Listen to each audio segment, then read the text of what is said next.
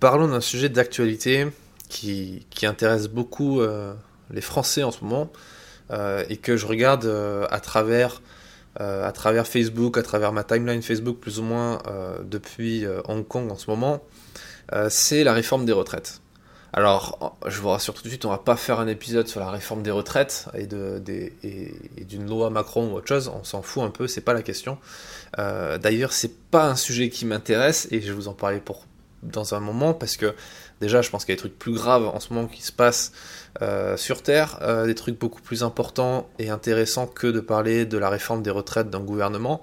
Euh, mais c'est quand même quelque chose d'important et je vous donner ma vision de la retraite et comment préparer au mieux sa retraite quand on est notamment photographe ou créateur parce qu'on crée de la valeur, on crée des choses qui vont en fait être notre réelle retraite.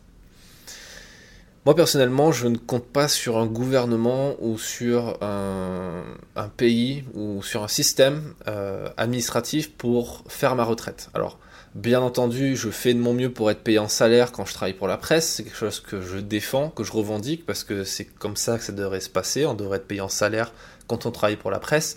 Et ce salaire nous permet de cotiser notamment à la retraite, ainsi qu'à plein d'autres droits qu'on a réussi à avoir en France grâce à nos ancêtres, grâce à, à nos aïeux, que sont le chômage, la formation professionnelle, etc., etc. Donc bien entendu que je trouve ça intéressant, et d'ailleurs ça me fait toujours euh, assez rire, surtout quand je voyage. Enfin, rire ou pleurer, je sais pas trop, mais quand on voyage et quand on voit d'autres systèmes, notamment le système américain, euh, j'ai souvenir de quelques discussions avec des Californiens il y a quelques semaines, quelques mois, qui, qui me disaient mais est-ce que c'est vrai euh, qu'en France, euh, bah, vos soins ils sont remboursés par euh, une sécurité sociale et que quand vous arrêtez de travailler, vous êtes payé, que vous avez autant de congés payés? Et là, en fait, je me rends compte qu'en discutant avec ces gens, on se rend compte que quand on est français, on adore se plaindre et on, se plaint tout le temps au final et on se rend pas compte de la chance qu'on a d'être dans ce système où euh, bah, on est quand même super protégé. Et en plus, euh, pour innover, pour entreprendre et pour créer une entreprise, il n'y a rien de plus simple que d'être en France, parce qu'on a plein d'aides, etc., etc. Je vais pas trop rentrer dans le détail parce que je pense que je vais déjà me faire pas mal de potes dans cet épisode en parlant de ça, donc j'ai pas envie de m'en faire encore plus. Euh, peut-être dans un prochain. Et quelque chose que je veux vraiment faire comprendre, c'est pour moi, la retraite, quand on est photographe, ce qui constitue notre retraite, ce sont nos photos.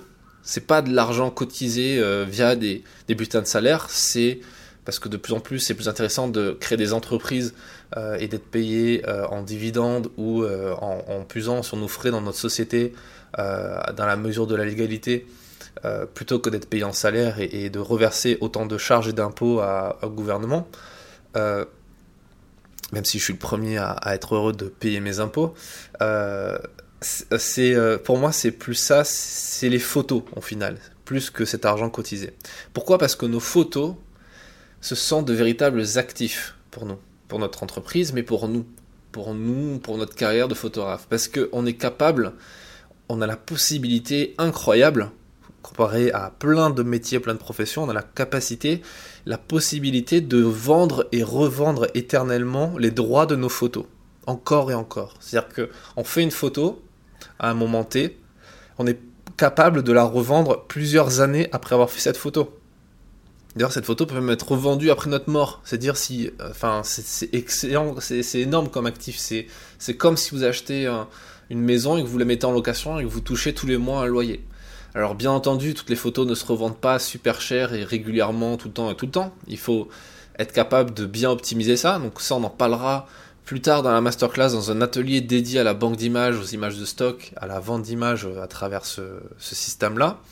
On en parle déjà dans le collectif DR, puisque euh, vous le savez, dans le collectif DR, le but du jeu c'est de vendre ces photos, notamment sur PixPalace. Donc je vous renvoie vers l'objectif, vers, euh, je vais arriver vers le podcast sur PixPalace.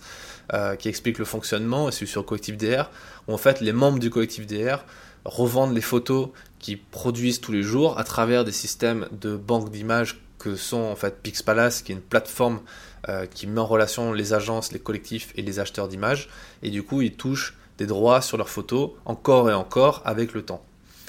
Donc grâce à ce système de banque d'images, d'agences, de collectifs, euh, de PixPalace et le collectif DR, etc., on a la possibilité de vendre et encore vendre et revendre les droits de nos photos. Et ça c'est génial parce que ça nous permet de d'avoir de vrais actifs quoi. Et en plus de ça, ce qu'il faut comprendre aussi, c'est que la loi est de notre côté. On a de la chance, on se plaint tout le temps de se faire voler des photos, etc. Mais il faut pas se plaindre quand on, nous vole une photo. Il faut s'en réjouir. Il faut être content au final parce que euh, si par exemple une entreprise, euh, une entreprise lambda, euh, que ce soit quelqu'un, une, boîte qui vend des produits, des services, vous vole une photo sur Facebook ou sur votre site internet ou sur Instagram et la, partage là, l'utilise pour vendre ses produits. Et eh ben c'est très simple en fait. Vous envoyez une facture pour utilisation, pour contrefaçon d'image, donc pour vol d'image, et vous allez attendre d'être payé. Alors bien sûr, il y en a qui vont pas jouer le jeu, qui voudront pas vous payer, qui auront, euh, euh, qui vont faire les morts et qui répondront pas.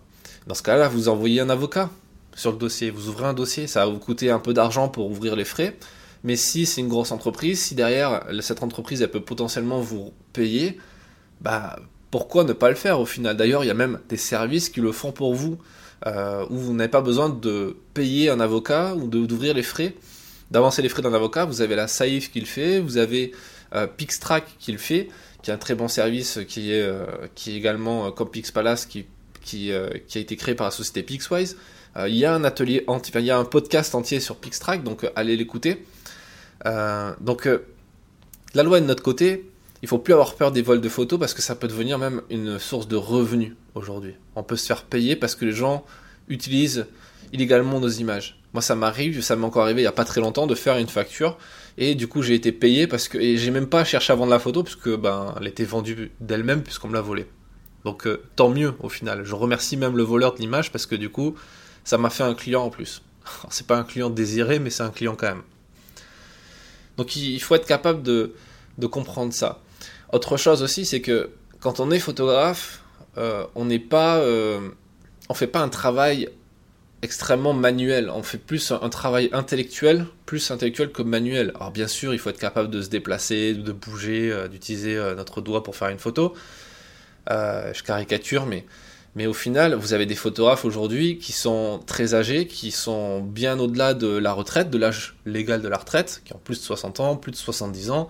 je vous en citerai un seul, à l'âge de 77 ans, qui, fait des photos et même qui fait le portrait d'un président, Raymond Depardon et qui continue à voyager pour faire des photos. Alors, tout le monde n'est pas Raymond, Raymond Depardon, je suis d'accord, mais c'est un exemple pour montrer qu'au final, à 77 ans, euh, si on suivait euh, l'âge légal pour lui, ça fait plus de 17 ans qu'il aurait dû être à la retraite, le mec. Et pourtant, il continue à être photographe. Et un photographe peut devenir aussi écrivain et auteur, puisqu'il fait des bouquins. Et encore une fois, vous avez vos actifs que sans vos photos.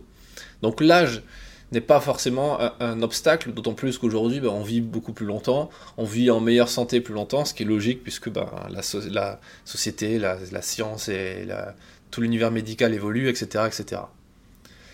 Et voilà, donc j'ai envie de conclure en disant que si on passait plus de temps à chercher des solutions plutôt qu'à râler tout le temps pour conserver des situations qui sont bancales, ben on progresserait tous.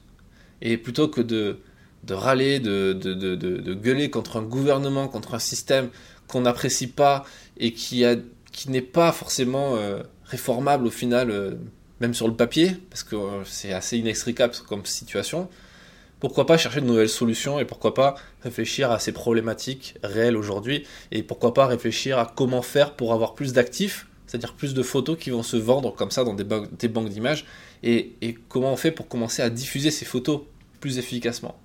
Parce que c'est bien facile de, pleurer sur son sort en se disant ouais mais je vends pas assez de photos, euh, Fred tu me parles d'actifs et tout mais je vends, j'arrive pas à les vendre les photos etc.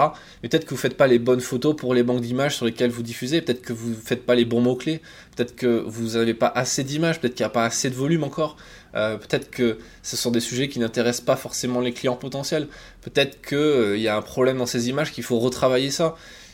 Donc voilà, donc il faut vraiment réfléchir à comment on fait pour trouver des solutions très concrètes par rapport à son problème, par rapport à ça. Je vous dis à demain pour un prochain épisode et, et comme à chaque fois, si ça vous a plu, n'oubliez pas de le partager autour de vous sur les réseaux sociaux et de vous abonner au podcast. À demain.